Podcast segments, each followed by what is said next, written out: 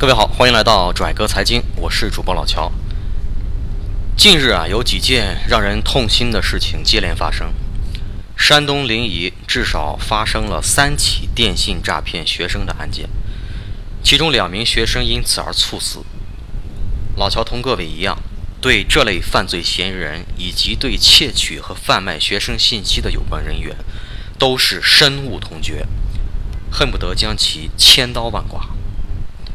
但是老乔又想到，为什么我们祖国的花朵这么脆弱？从前有因各种挫折而自杀的，现在不是自杀，是猝死。这表现出年轻一代其心理和身体问题更加突出。就在我陷入沉思而不得解时，一个幼儿园的讲座让我茅塞顿开。老师是这样说的：“各位家长。”当你的孩子到了四岁的时候，有没有发现他们越来越不听话了？家长都在小声附和着，说是。老师又说：“你们是不是一直在想一个问题？应该采取什么措施才能让他们变得听话？比如孩子想要一件东西，你不能满足他，或者不想满足他，而孩子因此大哭的时候，你会怎么办？”有的家长说。我会采取冷处理的方式，让他自己在一边哭一会儿就好了。这或许是很多育儿书上都建议的方式。老师说，这种方式会让孩子慢慢明白，靠哭是不能解决问题的。但是你们没发现这样做会少点什么吗？对，少了一点爱。作为家长，作为孩子最亲近的人。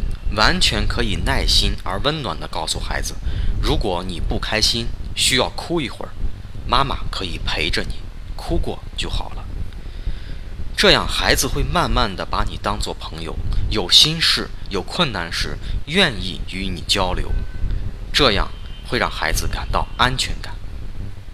上面这些是老师讲的关于爱的教育。然后我又想到关于阳光的问题。这里的阳光是说心里的阳光。你有没有发现，我们不断要求孩子懂事的过程，对孩子来说是一个压抑的过程？比如，当孩子暑假不想写作业的时候，我们习惯警告他说：“写不完作业，我就不带你出去玩。”于是，作业磨蹭到了暑假快结束的时候才写完，而孩子在度过了一个压抑的暑假之后，玩得并不愉快。我们做家长的有没有想过，为什么要把作业和出去玩绑在一起？为什么要跟孩子谈这么多条件？我们完全可以告诉孩子，写不完作业一样可以出去愉快的玩玩耍。至于先写作业还是先出去玩，可以自己去选择。这样是不是可以让孩子的暑假充满阳光呢？假使他到开学还没写完作业，那又如何呢？当他品尝了不能按时交作业的滋味之后，会更加明白家长的建议是有道理的。类似的例子还有很多，比如，当长辈们高兴地发红包，你总是要求孩子不准要；而当别的孩子高高兴兴地拿到红包，可以买自己喜欢的玩具时，你的孩子只能在一边眼馋地搓着手指。在排队滑滑梯的时候，你总是要求你的孩子要排队，要让着别人，于是他就眼睁睁地看着别的小朋友挤到他的前面去，他默默地忍受着这一切不公平。我们有没有想过，当孩子活在我们给他建立的规则当中，他便失去了参与重建规则的能力？为什么我们不能给他一个机会，去感受建立规则的过程呢？讲完这些，我们再来分析准大学生遭遇诈骗而猝死的事件。猝死的直接原因在于过于悲痛和郁闷，承受不起打击，又无处排解。